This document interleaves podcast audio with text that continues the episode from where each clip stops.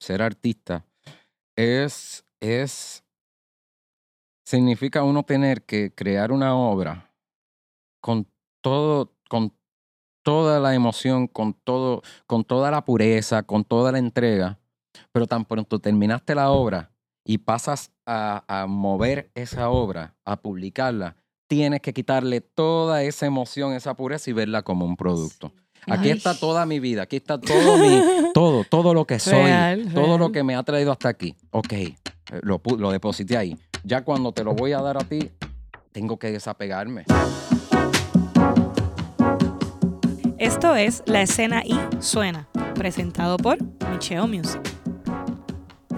Hola, hola, ¿cómo están? Buenos Hola, días. buenos días, buenas tardes, Buenas buenas, tardes, buenas noches. Podcast escuchas Podcast y videntes. podcast vidente. Oye, bienvenido al tercer episodio de la Eso es así. escena y suena. ¡Qué rico! ¡Qué rico, bello, qué rico! bello, bello.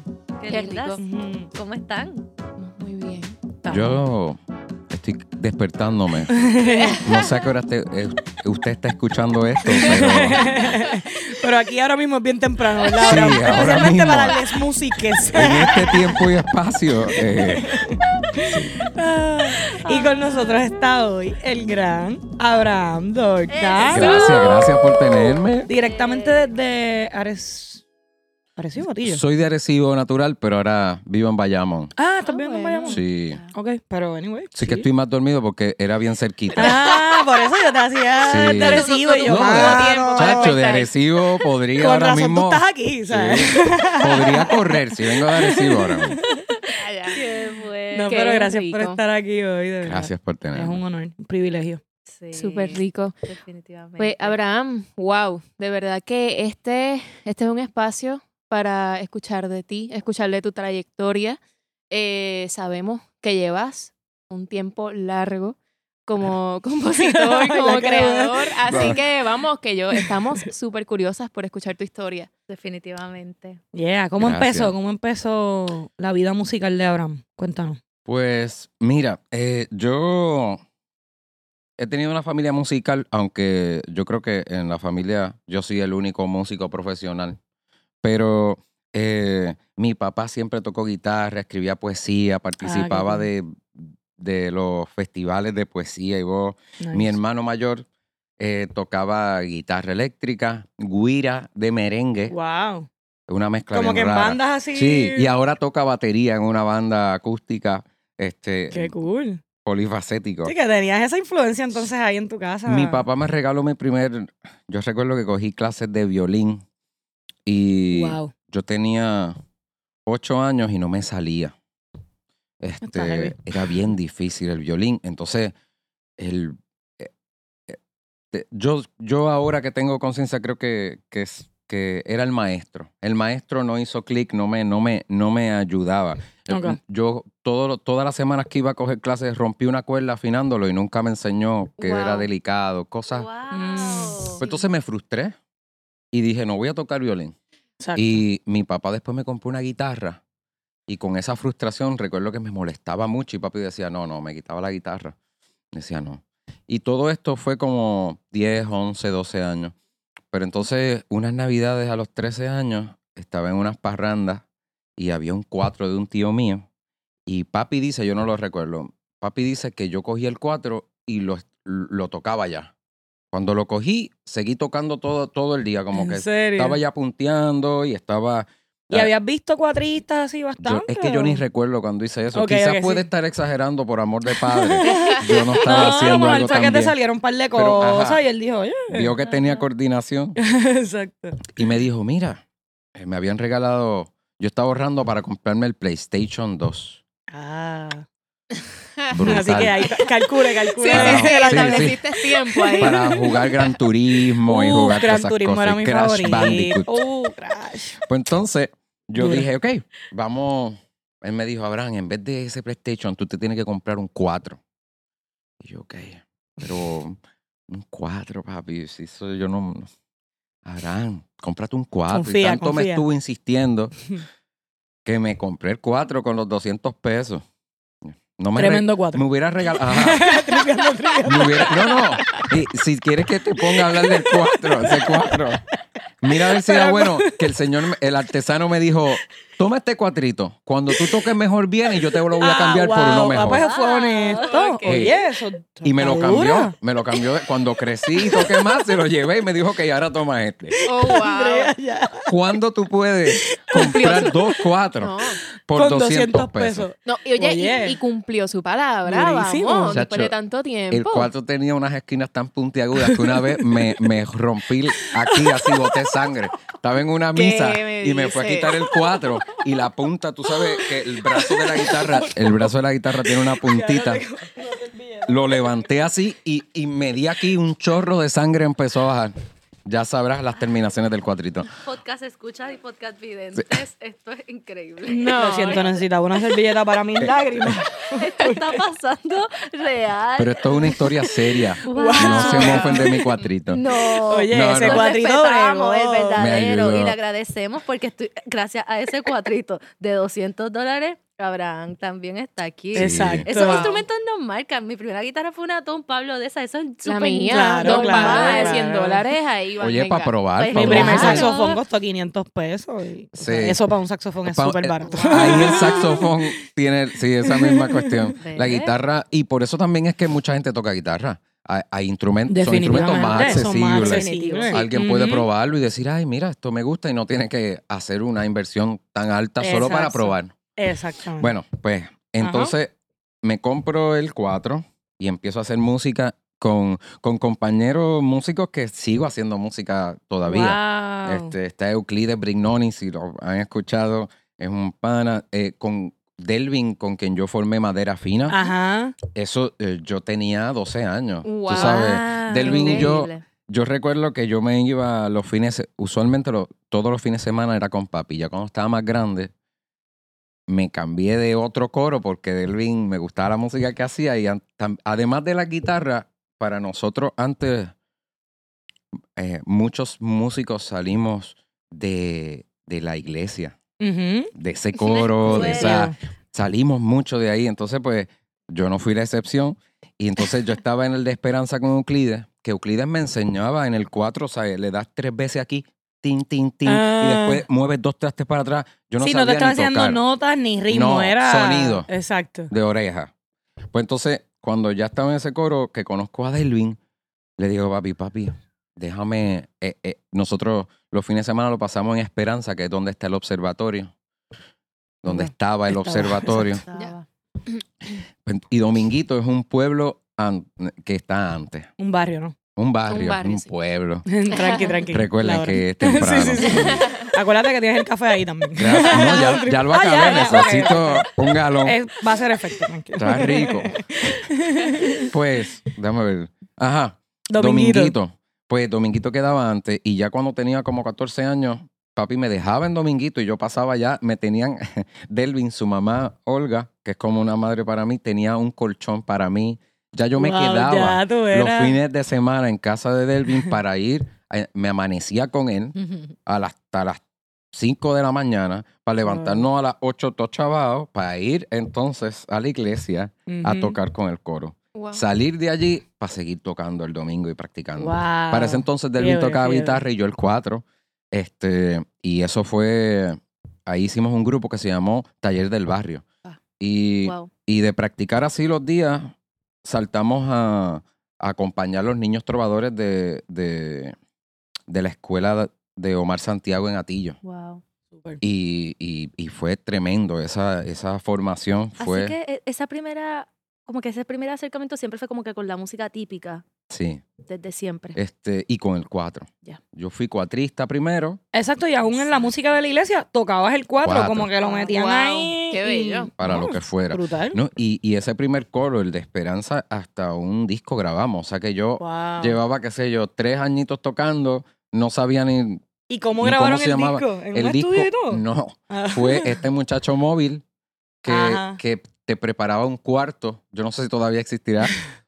te prepara un cuarto y te graba donde tú, o sea, donde sea. Y estuvimos como un fin de semana, creo. Preparó dos cuartos, entonces la percusión en uno. Ok. y grabamos como que la música primero y después el coro.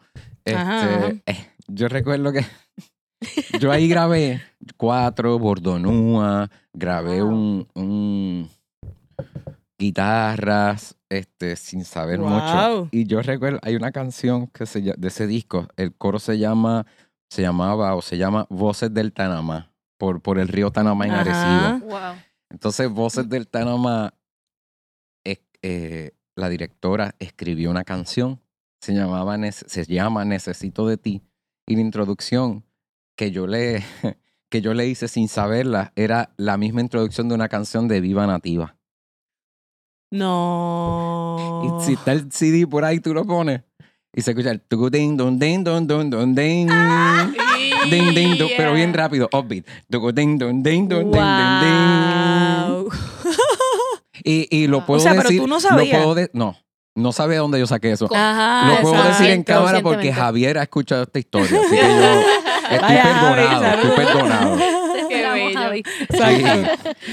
Pues, Qué pues este, sí. eh, eh, pero grabamos ese disco y, y eso. Pero tenías ese oído afilado, papi, porque si ni Ajá. sabías de dónde habías sacado eso y lo metiste ahí, wow, o sea, Ajá. ajá. Después me abo- o sea, Ha sido más los años de bochorno que de orgullo, Sí, pero yo se lo conté. así. No, pero eh, eh, la experiencia de grabar también da una motivación. Y, Sí. y un crecimiento brutal. Tuviste que inventarte ahí Wow. un intro, tuviste Y también que... como- seguir un metrónomo, una estructura. También como que el camino, yo pienso que ya estaba como enfocado, ya se estaba, ya era una dirección de que a esto voy y esto es, y no hay vuelta atrás, porque desde tan jovencito teniendo esa experiencia continua. No, no, como- no sale de ahí. ¿Cómo que edad tenías, Abraham? Esto eran 13 años, 13 años. 14 años. O sea, yo, yo empecé y no paré. Entonces fue bien rápido todo y sí, yo no me di cuenta. Eh, es el cliché de decir que, que yo no escogía la música, ¿sabes? Yo nunca he Te tenido decisión en esto. Wow. A mí me pus- cayó el instrumento, empecé a usarlo y, y, y, y, me ha seguido empujando eso. Sí, ¿sabes? fue como, que- como montarte en una ola, tal vez. Eso mismo. no parar. La- el instrumento, la música del instrumento, en este caso el cuatro, por mucho tiempo fue la ola. Me, me, me empujó y no pude, no podía. Se, ha seguido. Sí, no existe ese momento de, ay, espérate, ¿qué yo estoy haciendo? No. Eso viene uf, años después que uno, sí, ah, que, sí. que de momento uno. dice, Ajá, "Ajá, ah, sí, yo Wow, sí, justamente. soy músico, es ¿verdad? Esto es lo que yo hago. Wow. y ya llevo demasiado, o sea, ya no puedo dar ya no para puedo. atrás. Exacto. Ya me Es. Ojalá y muy tarde. Ojalá y no. No, yo siempre digo bromeando que yo no sirvo para nada más. Eh, Yo sirvo Exacto, esto es sí, lo que yo no, hago. yo vacilo con eso también. Este es mi único talento. Lo siento si esperaban más de mí. No hay otra. Cocino bien también, pero eso. Yeah. Oye, pero, pero eso le hace justicia a, la- a las teorías estas de psicología de las inteligencias múltiples. Así. Como que no Así tenemos que ser buenos en muchas cosas, con que seamos buenos, genuinamente buenos en una sola es suficiente. Sí, ¿Sabes? Y yo creo que el entender esto también libera un poquito a cada persona este, de tener que satisfacer las expectativas de, por ejemplo, de los padres que tal vez no entienden por qué el hijo es bueno en las artes y no es bueno en matemáticas, o no es bueno en ciencia, o no es bueno en, en otros lenguajes. Entonces, yo creo que entender eso desde tan pequeñito que uno se simplemente se deja llevar por una corriente que sabe que la apasiona, es súper liberador. Sí. No, sí, que obviamente la educación tampoco ayuda. Tú sabes, ese sistema arcaico y, Y y- que ir y eso mismo tienes que eso. tener A en todas las clases. Mira, Y o no. sea, Tienes que ser No. bueno en todo. Exacto. Y, y, y como que te- eh, todo te va a ser útil y todo te tiene que gustar. Y si no te gusta y si, y si te frustras y si no quisieras seguir haciendo eso, no, eso no es aceptable. Tienes Exacto, que hacerlo. Y cuando no, en la vida no. en la vida no es así, o sea, hay exacto. cosas básicas, definitivamente, pero wow, yo nunca he tenido que hacer todas esas ecuaciones.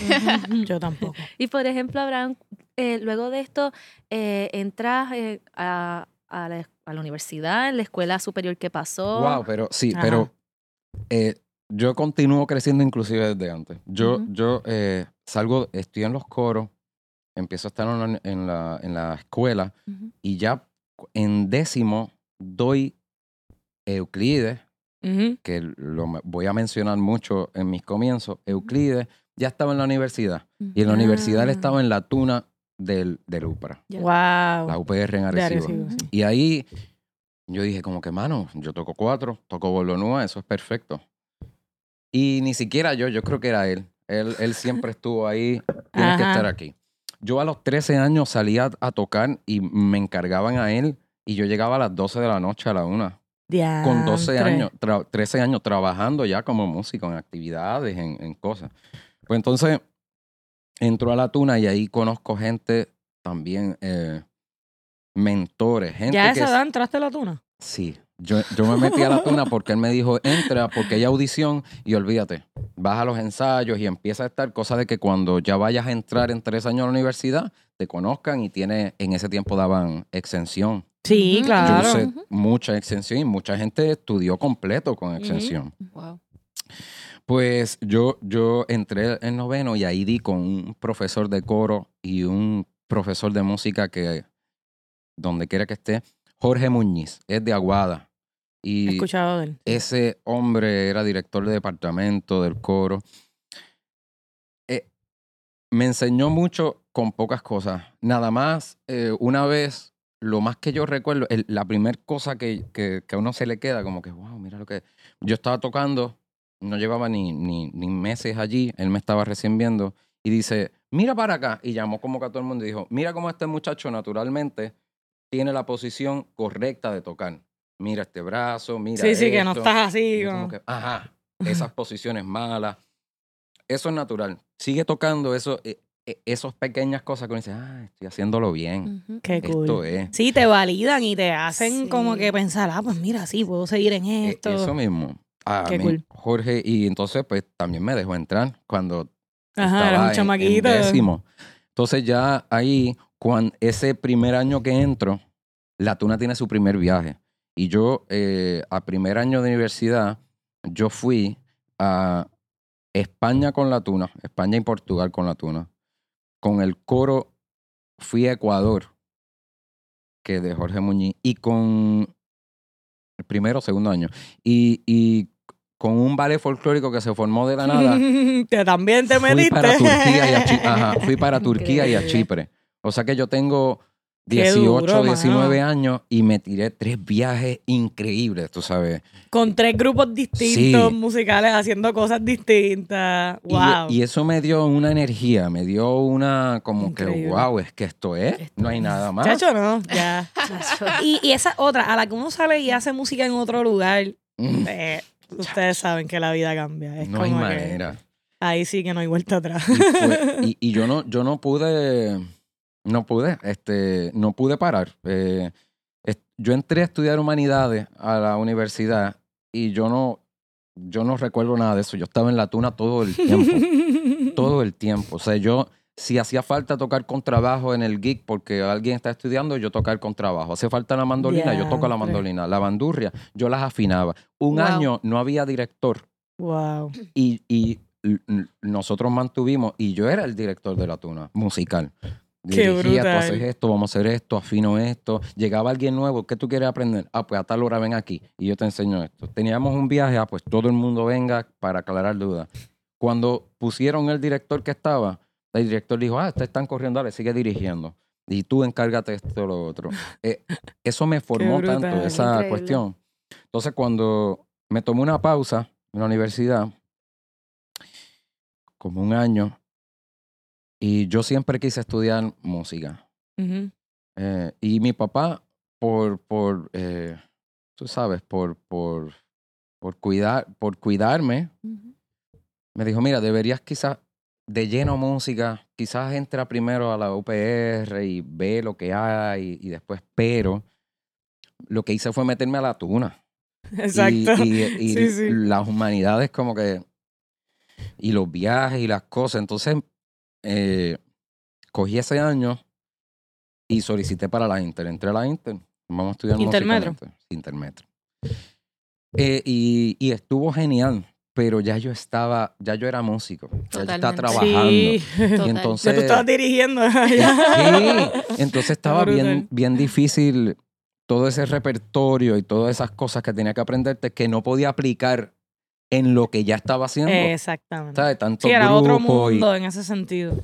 y, entiendo. se me hizo difícil. Estuve un año y medio cogí los pre y todo. Entonces me pasaba que como ya tocaba, el maestro que me dio el pre de guitarra, el profesor, ah, tú tocas, pero no me enseñó unas cosas que sí. Entonces saltaba prep 2 y me decía, wow, pero no te sabes esto por nombre y estas cosas. Ah, pero tú tocas. Está bien. Entonces, cuando cogí guitarra 1, me apunté con Matina. Ajá. ajá. Diablo. Y Matina me dice, Martina, "Mira, saludos, güey. en la- sí, Matina, me dijiste la, la- la menor Seven Flat Five. ¿Qué? Minor, ¿qué? ¿Se ve qué? Ah, es ¿Flat esto. qué? Con esto vamos a empezar. Y yo, ¿cómo? Entonces yo llegaba y por estar trabajando y haciendo y por tener poca disciplina, llegaba sin, sin nada y me decía, no, no, no podemos. Si quieres nos ponemos a llamear, pero no te Ajá, puedo. ajá. Y todas esas cosas, decidí cambiarme al conservatorio, pero, pero dije, chacho, si no tengo la disciplina aquí, se me está haciendo difícil aquí, el conservatorio va a ser más complicado. Así que me salí eh, y de ahí entonces me dediqué de lleno a la música. Este, Formamos a madera fina eh, y he hecho otras cosas, pero desde que salí de la Inter, ya en la Inter, que, que conocía a Ciré, este, eh, de Claro de Luna, eh, nosotros nos conocimos allí, cogíamos clases juntos y, y- y ella me brindaba mucho como consuelo. Support. Cuando yo me salí, como que, que se graduó, que yo la felicité, que uno le da como que la cuestión de, wow, yo me Ah. hubiera graduado contigo. Exacto. Eso quería claro. preguntar antes de, de seguir en la historia. Pero cuando hablas de la disciplina, era una, o sea, tal vez una disciplina informal, pero ya la tenías porque vienes tocando No, desde claro, bien claro. pequeño. o No, y es lo que él dice de que el programa no apoyaba la música que ya él estaba haciendo, porque, y vale la pena recalcar aquí, que en Puerto Rico tú no puedes estudiar música puertorriqueña formalmente. Ni, o sea, Ahí se cuestiona la música popular. Exacto, música es música, pero el, el de la Inter es jazz y música popular, ¿verdad? Sí. Ajá. Este, exacto. Sí, pero popular, por ejemplo, yo toco cuerda de nilón Ujú.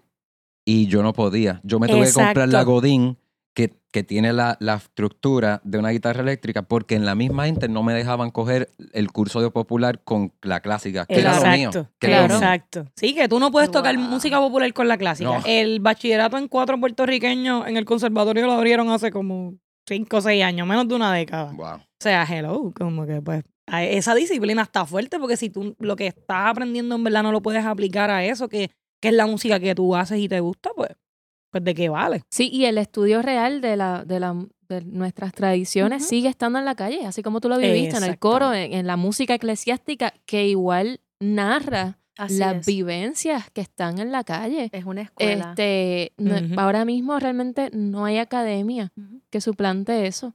Eh, No. uno tiene que irse Nunca a la va a ver tampoco, mismo. o sea. Sí, no, y, y es lamentable, ¿sabes? Porque corre el riesgo de, de que se De que pierda se mucho. eso. Este, que igual sería, sería bueno, vamos, que con el paso de los años se hicieran esfuerzos y, y, y eso se, se, se pudiera un poquito, se adentrara más en los estudios académicos de nuestra música, lo que es la tradición. Yo veía, Definitivo. yo veía que, eh, no sé dónde yo escuché, vi, que los conservatorios, antes de que los institucion los conservatorios de música, como se estudiaba la música, antes de que se institucionalizara y se comercializara, era, eh, estamos, qué sé yo, en Italia. Somos italianos y, y tú eras, tú quieres estudiar música. Eh, pues mira, ve al conservatorio. Tú ibas al conservatorio y tú cogías clases con todo el mundo. Tú copiabas, tú aprendías lo que tú quisieras hacer. Y tú llegabas al maestro que más sabía. Ya cuando ese maestro no tenía nada más que enseñarte, te decía, mira, pues en Francia hay una nueva ola de música. Si esto es lo que te gusta lo tuyo, vete allá, sigue estudiando allá.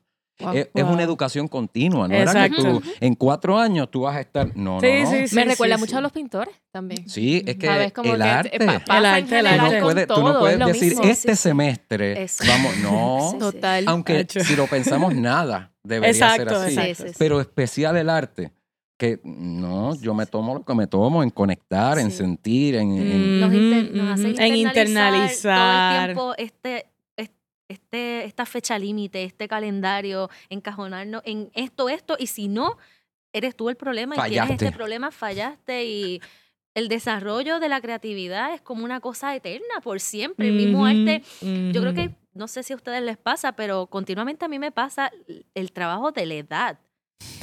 estoy, estoy pasando esto para esto o pero yo creo que ya se me pasó el tiempo para esto. Ah, pero, es como, pero ¿cómo es posible si esto es una práctica y un ejercicio de, De por vida? vida. Ajá, de- sí. Es nuestra profesión por, por siempre. Yo creo que esa es una de, de nuestros regocijos, ¿me entiendes? Que no vamos a depender tal vez de una oficina o algo, vamos a depender de- De realmente de nosotros. nosotras y nosotros mismos para seguir haciéndolo. Sí, eh, Sí. el, eh, pues yo no, yo no di, y también esta cuestión de lo, al final del semestre, este, el, Los jurados. jurados. el jurado, eso no hace sentido de verdad. Eso más bien tú están probando cómo tú trabajas bajo presión, nada más. Sí, sí, sí. Y hay personas que no trabajan bien, hay personas que- y yo no es que no trabaje bien, es que yo no quería. A mí no me da la yo yo tampoco terminé de estudiar, ay, tengo que volver a, a Cire, este porque de verdad yo no he podido aceptar la presión de que tú tienes que tener una disciplina bien dura, tener cuatro puntos y, y vivir también el, eh, la sociedad en que vivimos, que es una tan complicada, el correr como músico. Yo nunca acepté esa presión, yo nunca me, me quise de- decir, ah, sí, esto es así, la vida es así, y si no. Someterte Y eso. Es que tú estabas adelante. O sea, Sí. Obviamente, pues de chamaquito ya, todas esas experiencias que nos has contado, ya tú tenías calle. lo que... Ya después que tú tienes calle, que vengan estos maestritos, a- mala mía, pero tú No, sabes. a y eran decirte, mira, buenos. No, Sí. No, exacto, Y lo por eso lo digo. ajá. Son súper buenos. Pero, Y yo Pero yo- sí, yo, yo creo que en realidad también hay, hay muchas puertas en esto de la música, ¿sabes? Porque una puerta igual de válida puede ser trabajar esa dedicación súper rigurosa, este, con una práctica increíble para ser este músico de diferentes artistas, por ejemplo, viajando y que eso, que eso sea, la- sea solamente el gol y está muy bien. pero- Hay músicos que trabajan de esa forma y no necesariamente crean música, sino solamente la ejecutan Así y es igual de válido.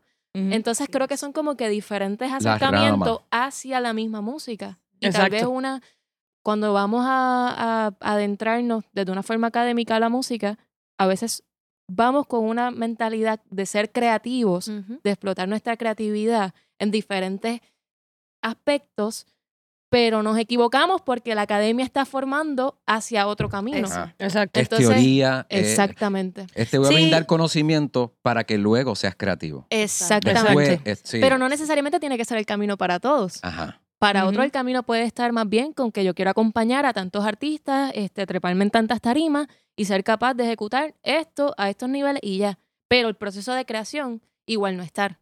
Ajá. Simplemente Sí, interpretar. está el intérprete, eso mismo. Está, está el que puede estar toda una vida, tres doctorados en guitarra clásica, y lo que hace es leer un papel y tocarlo. Interpretarlo bien cañón. Tú le dices, ok, ¿y qué compos? No, yo me he dedicado más bien. Sí, sí. Y al igual que eso que digo de, la, de, de los estudios es, es personal. a- Claro. Cada cual tiene.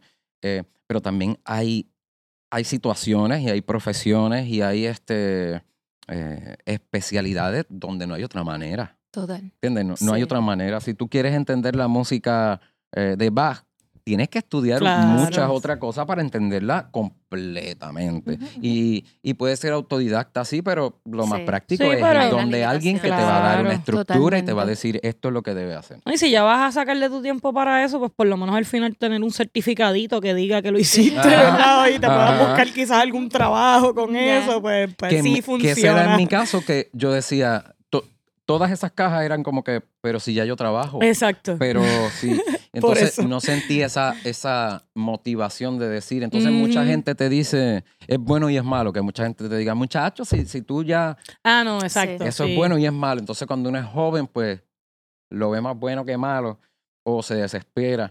Pero entonces, cuando me gradué, cuando se graduó Cire, que yo dije, contra, bueno, esto un par- fue un paréntesis bien largo. Eh, dije, eh, contra, escribí, ah, qué chévere. Claro, ella me motiva como que, mano, pero eh, la cuestión de que quizás ahora yo comienzo a encontrarme lo que soy, todo eso que aprendí, ya tú tienes una identidad. Ya tú sabes lo que tú eres, lo que no A eres, lo eso que toca. iba cuando hablaron del jurado. Yo no he tenido nunca esa experiencia, obviamente. bueno. Pero, pero Eh. eh, bueno, Luis Francisco a- lo acompañé en un tema y yo decía, ¿cómo es posible que en una hora o dos con este frío, Ay, con este silencio. Tú vas realmente a demostrar todo en, en este momento. Y, y yo creo que uno cierra los ojos y, y lo que es como, qué sé yo, como que escucha lo mismo tras lo mismo tras lo mismo. Esa identidad, esa voz, esa, es como que esa esencia, yo pienso que, que es lo que falta y que no se desarrolla. No sé, estoy hablando desde la ignorancia porque yo no, No, estudié no, música, pero, válido, es mi preocupación siempre, como Yo creo que tiene un poco que ver eh, con lo que hablábamos ahorita de que no es que en cuatro años tú vas a lograr Mm. eso necesariamente. O sea, yo por lo menos siento que empecé el journey cuando me gradué. Eh.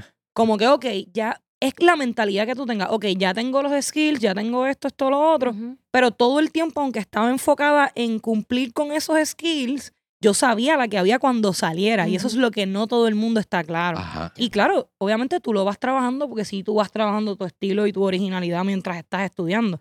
Pero vamos, que el enfoque principal es en imitar, en poder tocar este estilo Y como lo tocaba fulano. Lo y, más de- que y puedas dominar las escalas y el conocimiento y los acordes y la teoría. Después tú coges tus cositas, se supone. que tú Exacto. digas, Después "Ah, tú dices, ok, que quiero". ¿qué de verdad yo quiero hacer? Y Se siempre hay supone, buenos profesores. Claro. A ver, ¿verdad? O sea, depende de la situación de cada cual. Y, pero yo tuve la dicha, por lo menos, de estudiar con Manuel Seide, que es un maestro español de teoría en el conservatorio. Seide, saludos. Yeah. Y que desde el primer año te está, di- te está diciendo tienes que componer, este, te está sacando del La box, caja. del conservatorio, te está criticando el real book, te está Mm. criticando todas esas cosas que, la cajita, tú sabes y te está retando a como que, mira, no, tienes que hacer esto, tienes que hacer lo otro. Y tipos así te cambian la vida y tú dices, ah, espérate, ya estoy clara, ¿para qué me va a servir la academia? No me voy a ir en el viaje de la academia y que esto es todo y que ya, y que salí de aquí y soy la dura, porque es es, como que hacer eso la- no es, Como hacer las paces, ¿verdad, Yanis? En cierto aspecto, ¿sabes? Como que hago las paces con es- Este este, proceso. proceso. que estoy, Exacto. en el donde que estoy. tú sabes de eso bien brutal porque ya tú venías con la mentalidad de ser creativa y exacto, hiciste eso. Esto no es. Dijiste, ok, esto no era lo que yo pensaba, Totalmente. pero vamos a hacerlo y yo por el lado entonces voy Sí, construyendo totalmente. lo De mío. hecho, eh, eh, en mi caso particular, por eso yo fui bien celosa con qué maestro comenzaba a tomar mis Ajá. clases. Este, en mi caso, yo comencé con Osvaldo López, este, que él venía de tocar música popular, pues con, con sin número de artistas, este, vamos tipo como pop, que, pues, ¿verdad? Sí, entonces este no era tanto en el Un en la de cajita del jazz. Este, pero era más bien por este aspecto. O sea, yo llegué a era en mi primer año diciendo, yo escribo canciones. Esta es mi primera canción. Exacto. Como que yo- Sí, yo- hola, esta es mi primera canción. Exacto, como que, eh, eh, yo escribo. La guitarra la amo, pero es un camino a potenciar Exacto. la voz de lo que quiero. ¿Sabes? Y también Mano, y es eso mucho también eso, que hacer lo- las paces con los procesos. Los maestros de instrumento también, tú tienes esa, esa conexión de que tú estás solo con un maestro por una hora y eso mismo, si es un, si es alguien que entiende y tú le dices, mira, este es mi viaje, esto es lo que yo quiero hacer. En mi caso, yo como saxofonista, no, mira, yo quiero sonar así, así. A mí quien me gusta es fulano y fulano y fulano. Tú le cuentas tus influencias y si el tipo es cool y, ah, pues dale, pues vamos a trabajar hacia esa dirección. Obviamente cumpliendo con el currículo y las bases y lo que hay que cumplir, claro. pero, sí. pero sí, o sea, Mano, que ahí también... Este, yo estaba hablando con David Rivera. Saludo, David. Que está Ah, que estás tocando con sí, David. hermano. Brutal. súper chévere eso. Este, hacer. eh, no importa que no sea de uno, hacer música original es bueno. O sea, es, Sí. es- es tremendo, es lo mejor. Este, uno trabajar en algo que uno dice, wow, esto, esto, es- esto no, nadie más lo está haciendo, somos, eso es una sensación brutal y con David estoy disfrutando Definitivo. de eso. Pues mm, David es graduado de Berkeley un aparato. Pues este hombre me explica cuando yo le, cuando yo he tenido esta conversación con él y una de las cosas que él dice, o sea que me comentaba es que eh, Berkeley tuvo por un tiempo un slogan que decía not a conservatory, Ujú, ujú. Como diciendo todas esto que estamos hablando, todas estas cosas, todos estos Sí, cajones. no, ellos están súper adelante. Tú en Berkeley vas y eso de real book no existe. Sí, sí, sí. sí, No sí. existe nada de esto. Eh, ellos forman artistas. Tú, tú coges, te- tú escoges tus profesores, eh, te dejan saber, tú tienes que escoger bien los profesores porque, donde tú quieres que te dirija, porque tú puedes ir para aquí o para allá. Exacto. Entonces tú escoges a tu profesor y el profesor te enseña el, el- el contenido y te dice, ok, la semana que viene lo haces tuyo. ¿Sabes? ¿Qué, cómo tú aplicas esto a lo tuyo, a tu música, a tu, de donde tú sales, de donde tú vienes. Sí, te enseñan de music business también, Music obligado. business, la que eso- imagen, te, te, te forman de una manera que es práctica para lo que tú te vas a dedicar, a diferencia de estos programas que no están actualizados y nos están formando con un repertorio pasado, nos están formando con unas estructuras que ya no, que ya no Que funcionan. ya no funcionan, definitivamente. Y, y no, y si era así para nuestra época, yo no Ujú. sé ahora, honestamente, yo pienso, Más desconectado. o sea, y es como que, mano, ahora sí que no, pero nada, pues Ajá. ellos tienen que bregar con sus instituciones y Así hacer lo es. propio y reinventarse y también probablemente nacerán nuevas instituciones Eso porque mismo eso es lo sí, que pasa. es lo natural. Exacto. Claro. Abraham, Así que, ajá, Abraham, en lo, cuéntanos. en lo personal, me encanta. Hablamos un poquito de identidad en toda esta, en todo este paréntesis. Miller, Miller, la recapituladora Me- pero me encanta, o sea, me encanta desde, desde hace años que llevo escuchándote cantar, escuchando tus composiciones, me encanta tu manera tan única de plasmar las vivencias cotidianas. Sí. Este, los pequeños detalles. Este, yo creo que cada cantautor tiene su, su propio estilo de cómo plantear eso, pero yo te siento a ti, por decirlo así, bien en arroz y habichuela. sí, sí. Eh, esto es tal cual y la capacidad que tienes, vamos, de, de exponerlo adquiere una belleza que, Sí. vamos, que te admiro un montón. ¿Cómo es tu proceso acercándote a las letras? ¿Cuándo, ¿cuándo comenzó eso? Y añado a la pregunta de mí. eh, Pregunta doble. ¿Qué cosas son medulares también en ese proceso Ya. para Abraham? Wow. Gracias, gracias. Por, oye, y gracias por la invitación. Oye, eh, eh, no, no es, no es, no es. Sí, estamos ya media hora después. Gracias por la invitación. Y, Gracias a ti por y, estar y aquí. esto es necesario. eh, entonces, de momento, cuando las escucho hablando, digo, wow, qué falta me hacía eh, este tipo de conversación que no existe de, de- de Ujú, música. O sea, ah, estamos hablando cosas de que si el que no se dedica a la música se puede entretener. Exacto. Pero esto es pero- directamente para nosotros. O sea, yo estuviera en mi carro haciendo como que diantre, sí. es verdad, Gracias, wow". Abraham, gracias. Así que sí. Esa es la idea del podcast. sí. Sí, Hace falta. Tiene esas dos vertientes de quien no está involucrado en la música entienda realmente eh, todo lo que falta por trabajar y quien está, pues esté atento o atenta a que tenemos que cambiar la cosa para que por lo Sí. menos nos incluyamos. que- Exacto, y, y se que sí, estamos pensando y lo no mismo. nos sentamos Estamos ahí, solos, porque sí. sabemos que a veces uno está diantre, seré yo la única Así es. persona que está... Ok, Pues no. pues ya Ajá. con ese mensaje que- Qué bello, Gracias. para que no gracias. se me fuera. Eh, escribir canciones. Pues yo recuerdo la primera canción que yo escribí, yo la escribí eh, para el grupo de jóvenes de la, de la iglesia. Y recuerdo que la escribí y yo creo que era buena, pero sentía mucho bochorno. Se la canté a papi. Y papi dijo, wow, Abraham, eso está genial, cántasela a ellos. Mano, no me atreví. Y lo que recuerdo que hice la, la única copia que tenía, le hice una pelotita y la boté en una gira. Ah, Papi, en un zafacón. Dije, no. Ok, está bien.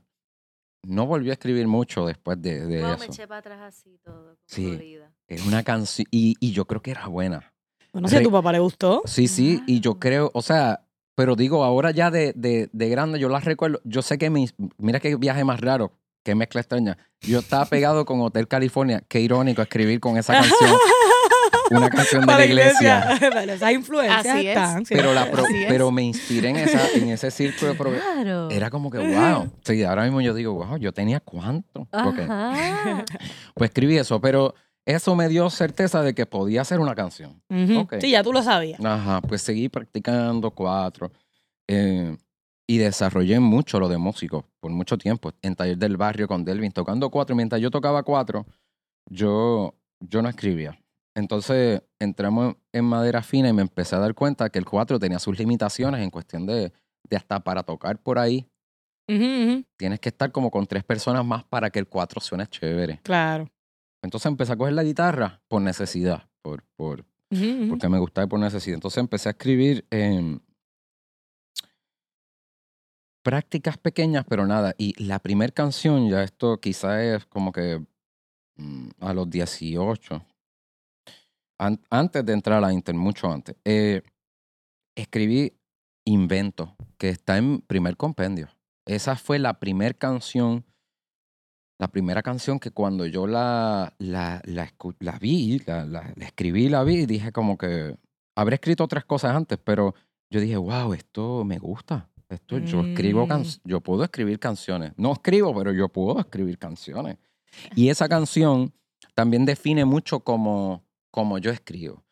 Yo cuando escribo en mi computadora tengo un tab en cronopistas.com.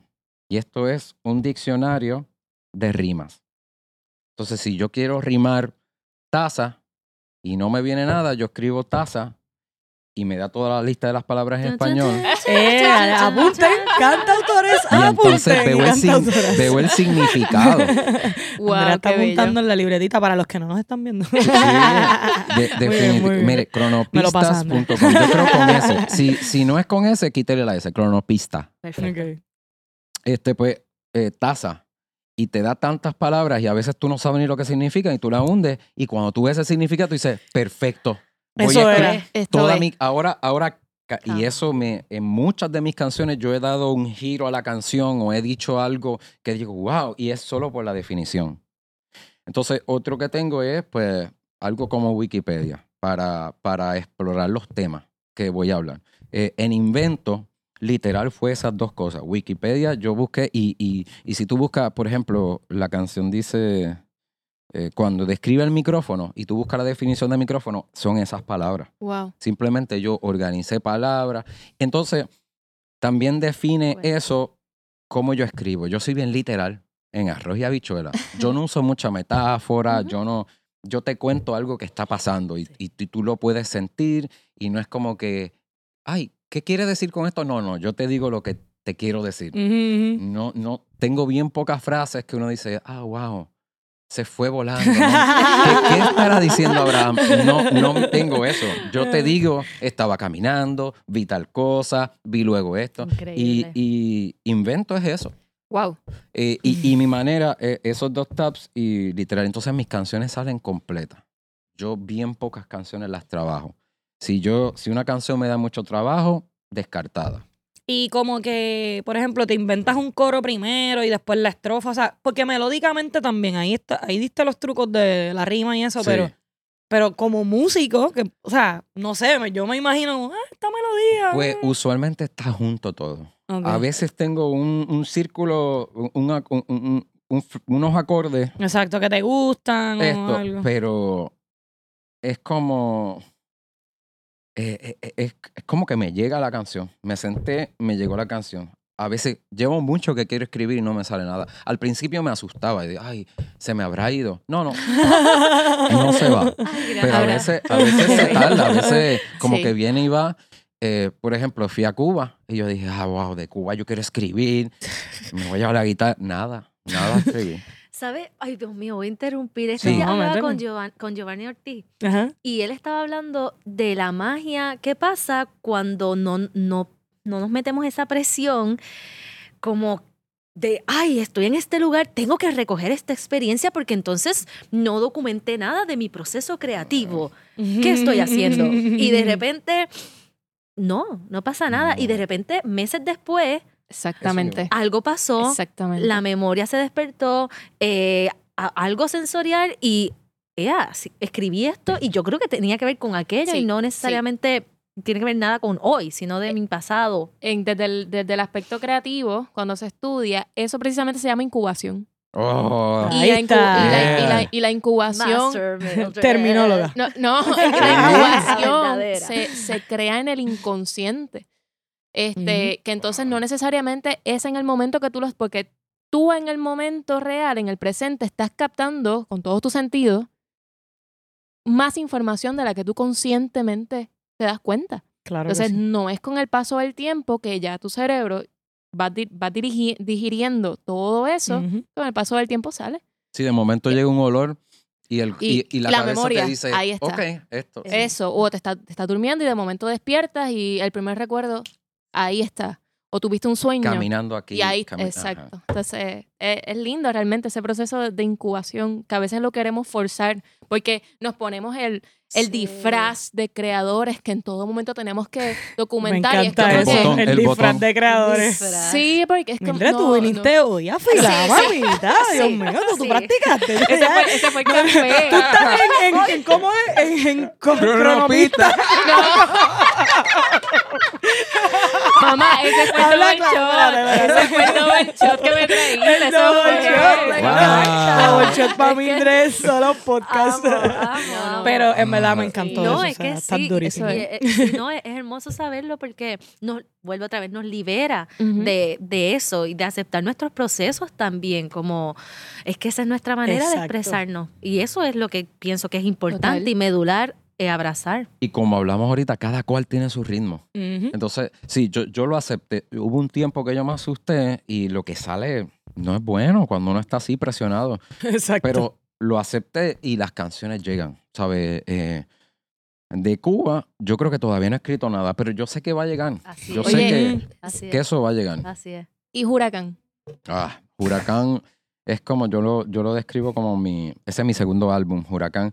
Este es mi, es como que el documento histórico personal de eso. Wow. Yo lo escribí casi en orden. Yo terminé de escribir Tormenta, que es la primera canción durante el huracán.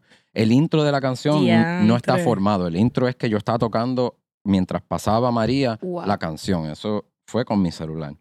Este, y, y fue un viaje que ni cuenta me di. Yo escribí un par de canciones porque tenía el tiempo, porque tenía la... Ujú. Y cuando vengo a ver, ya casi al final, yo creo que la última canción fue la única.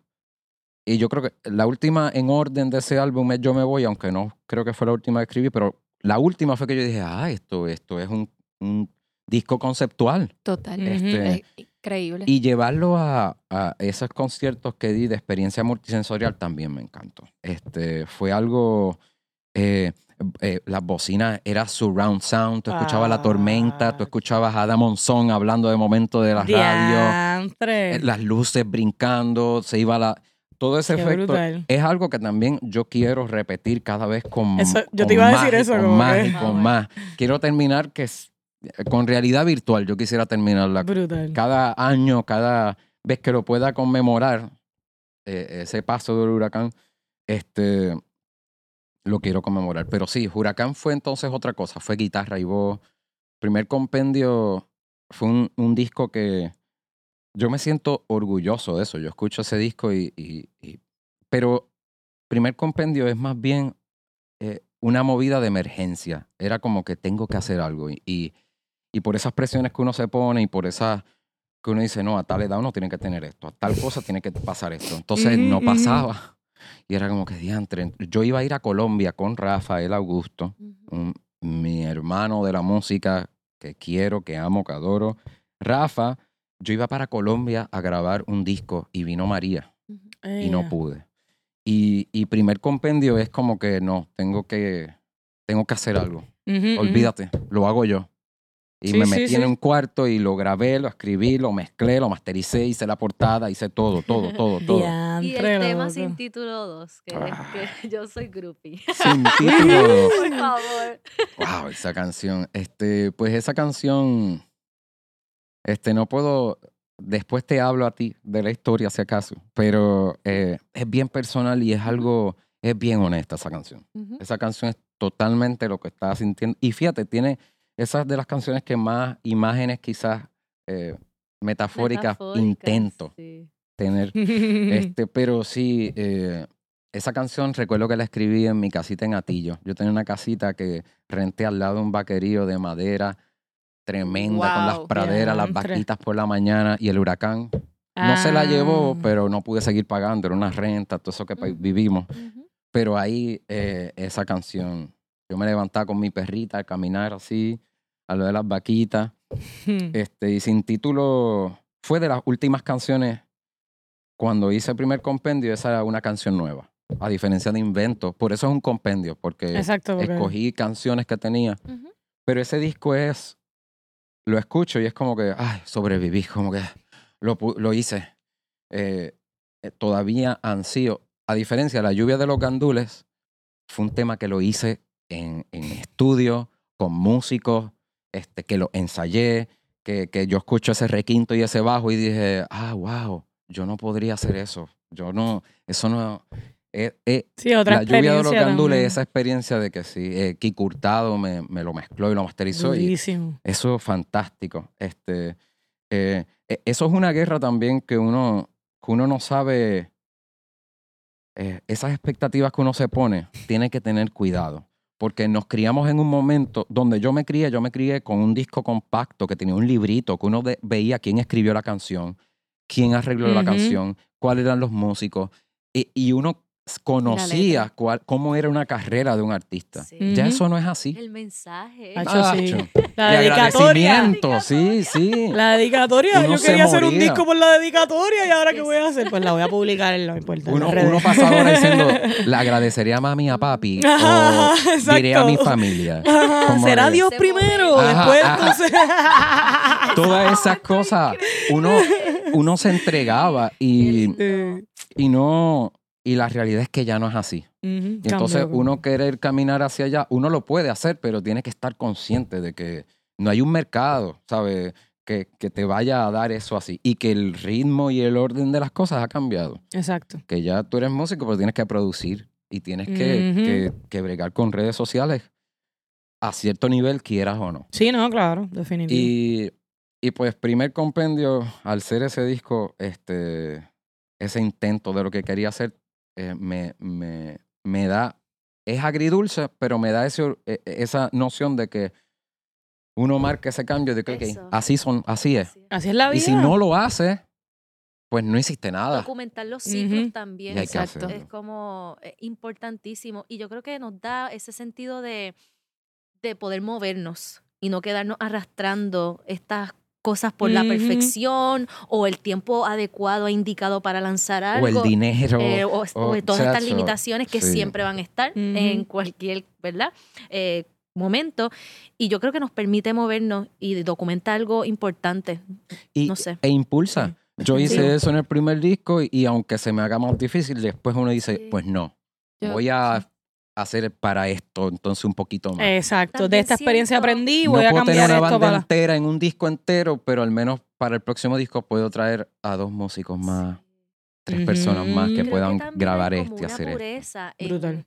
en eso. Porque de las limitaciones siento que, que hay como que, como que una pureza de las cosas que son irrepetibles Exacto. y que no pudieron ser de otra manera. Yo creo que los grandes discos que nos acordamos hoy en día tienen, tienen algún tipo de narrativa o alguna historia a sí mismo, alguna limitación de algo. De hecho, Coco, como contó que estaban grabando allá y que no tenían un montón de cosas y de repente una cajita de fósforo grabando unos sonidos, le faltaban unas cosas y cogieron una cajita de fósforo. O sea, Ajá. vemos otra vez como la importancia de terminar el ciclo aún con las limitaciones y nuestras expectativas encima, que de repente pueden ser como un látigo y hay que Sí, soltarla. no, y yo creo Hay que que bregar también con eso. el, el aspecto también de, de ser cantautor, por lo menos como yo lo he vivido, es que juega un poco con, como tú dices, se captura un momento en específico de la vida, pero también como que, que tenemos la necesidad de practicar el desapego. Es como que necesito continuar, pero necesito antes soltar esto, soltar Ujú. esta canción, soltar esta temática que va atada a X o Y momento Sí, y que no te identifica ya en tu presente y tienes que. Mano, y- y, hacer arte y ser artista es, es, significa uno tener que crear una obra con todo, con toda la emoción, con todo, con toda la pureza, con toda la entrega, pero tan pronto terminaste la obra y pasas a, a mover esa obra, a publicarla, tienes que quitarle toda esa emoción, esa pureza y verla como un producto. Aquí Ay. está toda mi vida, aquí está todo mi, todo, todo lo que soy, Real, todo lo que me ha traído hasta aquí. Ok, eh, lo, lo deposité ahí. Ya cuando te lo voy a dar a ti, tengo que desapegarme. Porque si tú dices, ah, está bueno, pero, ay, pero esto no me gusta tanto, ay, se me sí. rompe el Sí, corazón. Y no, no es es así. que es Ya. así, el arte es para que lo interpreten, le va a gustar a es. gente, a otros no. Y, y aquí está todo lo mío, pero ya cuando lo, lo suelto, lo suelto y, y ya. Pero Total. también es Sí. importante, creo que pensar que siempre va a estar incompleto, porque nunca vamos a hacer eso, siempre. O sea, como que Sí. siempre vamos a estar Nunca evolucionando. Vamos a Yo creo que esa- lograrlo. y yo creo que esa es como que la ventaja. En ese momento yo fui eso y entregué eso. Y Sí. siempre realmente está incompleto. Nuestro trabajo Sí, yo creo que mano. es darlo, ponerlo a disposición, soltarlo y movernos con lo próximo o lo que sea. Pero es con nosotros mismos y nosotras, como eso fui yo. a- En ese Sí. momento lo documenté, lo sentí, lo experimenté, lo compartí. Tal vez Perfecto. ya no pienso así o no soy eso. Y vale, y eso vale, y, y, y es, lo, y es lo bueno. Eh, eh, cuando uno ve la carrera de un artista, eso, es lo que uno ve. Exactamente, uno ve la evolución. Totalmente. Uno ve la evolución de, "Acho, el primer disco sonaba así, el segundo pasó Sí, esto, el tercero sí, pasó sí. esto, y esa es la pompeadera. Si fuera un disco nada más, pues, pues ok, pasó esto en este disco, cool. Pero tú no puedes comparar, no puedes. Sí, Así que en verdad que sí. Yo tuve una conversación así con Patillas una vez con señor Sí, Langosta, sí. Jorge Yeah. Andrés, eh, el Grandmaster. Así es. eh, que viniendo y hablando un poco de la cuestión de la academia, o sea, nosotros como instrumentistas, esto para que los que hacen música instrumental o son instrumentistas también cojan su agüita aquí, este, porque es lo mismo, yo me acuerdo que cuando Jorge se lanzó a hacer ese primer disco, yo le dije, dude, mano, te admiro, como que te zumbaste, porque yo sé lo difícil que es romper con todo eso, de no soy el mejor instrumentista del mundo, pero vas a grabar un disco y porque tú sabes. Y él me dijo, sí, mano, es que hay que hacerlo. Si uno, si uno espera estar listo, nunca va a estar listo. Si uno espera tocar como uno dice que yo quiere que eso nunca va a pasar. Y yo como que, wow, qué duro, esa es la que es, es que verdad. yo creo Uno, que el peor enemigo es la perfección. sí, hay que deshacerse de esos Chick conceptos y Chick Corea, zumbarse, mano. Ese hombre, eh, una de las cosas que decía es, hazlo, hazlo y ya está. Tienes que hacerlo y pasarla bien y ya está. Nacho, sí. Intenta en no que sí. repetirte. O sea, eh, Eso. es lo básico de era como que intenta no hacer un sol, el mismo solo dos Exacto, veces. intenta, exacto, ser creativo y fluir, montarte en la ola otra Pero hay vez. que como hacerlo, hay que no. hacerlo porque... Ujú, y- ujú. Y cuando, qué sé yo, vemos, te ve- vemos a Andrea en una tarima, vemos a Janis, eh, hay que entender que es, todo una, que es todo ese camino, una trayectoria, no es que uno de un día para otro es eso. Entonces, pues, es, tan- eh, es bueno para el que lo consume, es tremendo verlo así, es como cuando uno ve una película y dice, wow. Y, pues, y, y- y nada más ver un making of, uno dice, válgate. O sea, que, hasta la corbata significa algo. Eso lo pensaron en toda esa composición de ese tiro. Eh, Y se ve tan natural y, y pues uno tiene que estar consciente de eso. Es un proceso, es, es lento y, y no, Y hay que no, es- y no es lo mejor, pero hay que disfrutarlo. Sí. Siempre va a haber, siempre va a Nunca haber va a ser perfecto, nada, o sea, Siempre nada. uno va a escuchar algo de uno y, ay, está un poquito desafinado. Ay, este, no sonó tan bright como quería. Ah, aquí Pero yo creo que ahí que está la magia de que somos perfeccionistas en nuestro arte, o sea, eso tampoco está mal, uno querer lo No, mejor y dar lo mejor. Pero, vamos, no ser esclavo de eso. Exactamente. Eso no puede ser una atadura para Sí. que nos llene de Sí, inseguridad. que tú digas, no, no saco el disco. No. Que hay gente que lo ha hecho. Definitivo. Lo graban y después, no, no me gustó, no y voy a... siento que hasta una pérdida de, de- de energía y de esfuerzo. Y que se. ¿Cuánto perdiste tratando de, de que eso fuera exactamente? Ay, perdi- sí. Y se perdió la magia. Sí, se, pa- sí, se sí, perdió sí, la sí. naturalidad de las cosas, como es la vida misma, que la naturaleza misma, que sus formas Es imperfecta.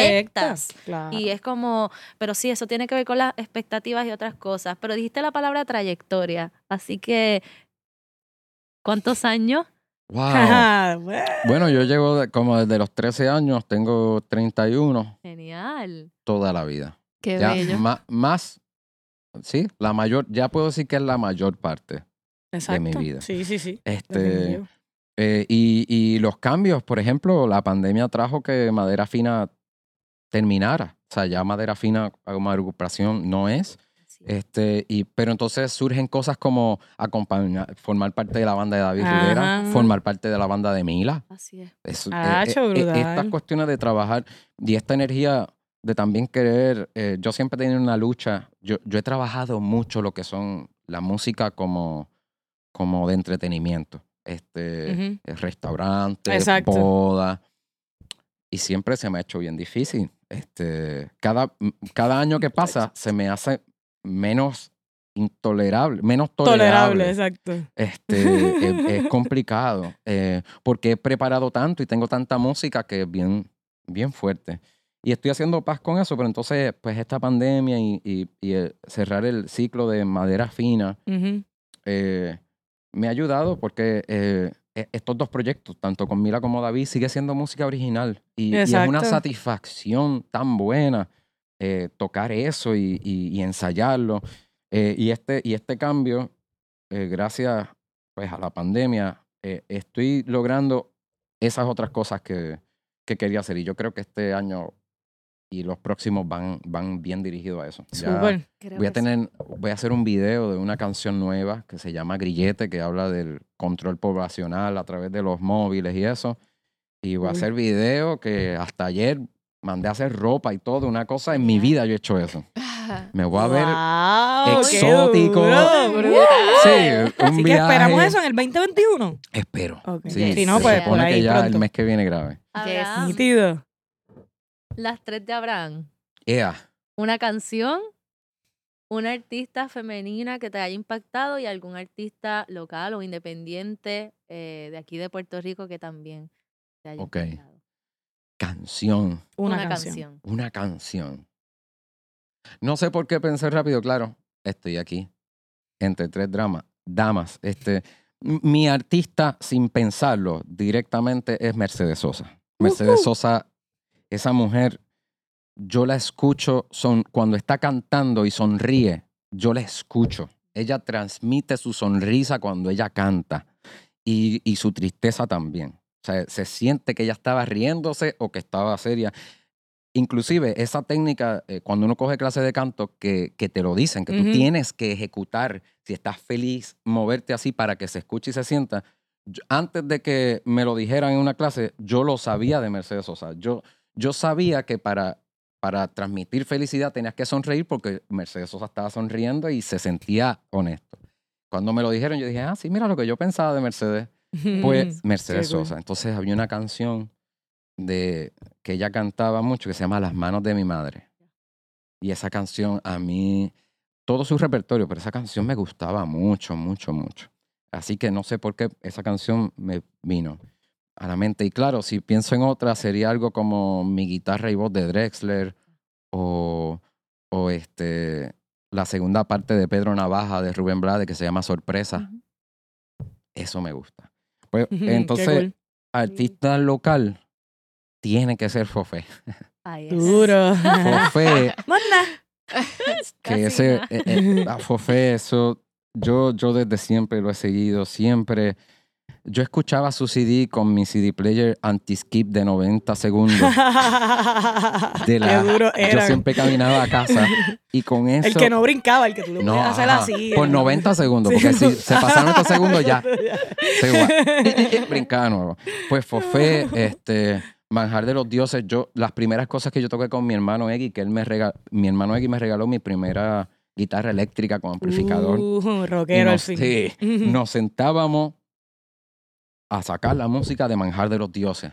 Brutal. Él diciéndome, mano, Manjar, ¿por qué, se, se, se- ¿por qué esa banda Sí, la se rochaera. Circo está bueno, pero Manjar... Entonces, cuando salía Circo, eso yo compraba sus CDs, todo. Yo, yo Circo, este, e- inclusive cuando ellos como que volvieron, que sacaron, ellos sacaron una canción. Ahora, tú dices ahora. lo- Sí, an- pero el disco, ellos habían sacado una canción antes, Sí. hace años por SoundCloud nada más. Ah, de verdad. Mm. Sí, la que... Eh, Decide na- de niño, hay fiesta de libre. Fíjate, una canción muy chévere. Ok, Pues cool, cool. esa canción ellos la sacaron y, y me enteré que ellos iban para Vieques a tocar en el blog porque yo toco allá. Y Ujú. yo llamé y dije, mano, yo quiero ver a Vieques. Yo quiero ir a ver a, a Circo. Pues mira, este, yo, yo, yo hago el opening o algo así. Yo me monté ¿Qué? Me fui pa' Ah, sí, esa es la actitud. a hacerle el opening solo para disfrutarme a, a Circo. Y esa canción nueva que estaba recién salida y ellos no, no habían hecho ninguna presentación. Así que Mercedes Sosa, Las manos de mi madre y Fofé. Increíble. Duro, durísimo. Acho, Abraham, qué Wow. cool esta Esta conversación. Gracias, gracias. Seguiríamos aquí por dos horas más. Chacho, sí. Vamos a seguir cuando vayan las cámaras. terminé. ¿Viste? Chacho, gracias por el café. No, Seguro, Gracias, seguro. Abraham. Eh, wow, qué increíble. Hacho, sí, Oye, para todos los podcast, escuchas, podcast eh, videntes. y podcast videntes, claro que sí. Oye, recuerden el mercado, el mercado música, eh, que te- vamos a estar allí. Ah, Eso. Eh, Abraham, parte de la eso. mercancía que van a encontrar allí. Abraham va a tener su Amo. mercancía, su camisa para todos los que no nos están viendo. Y muchísimos artistas eh, acá independientes locales. Esos son los Eso es así. últimos domingos de, De cada mes, mes. de 10 a 5 de la tarde en. Viejo San Juan, eh, en la Plaza eh, de la Beneficencia, ¿verdad? Sí, que Eso está al está- ladito del bastión. Así es. Se Exactamente. pasa chévere. Yeah, Vamos a estar allí a janguear con nosotros, Sí. Así es. pasarla Sí, sí, bien se y apoyar a los bien. artistas locales. Y también recuerden seguir nuestros playlists en Eso. Spotify.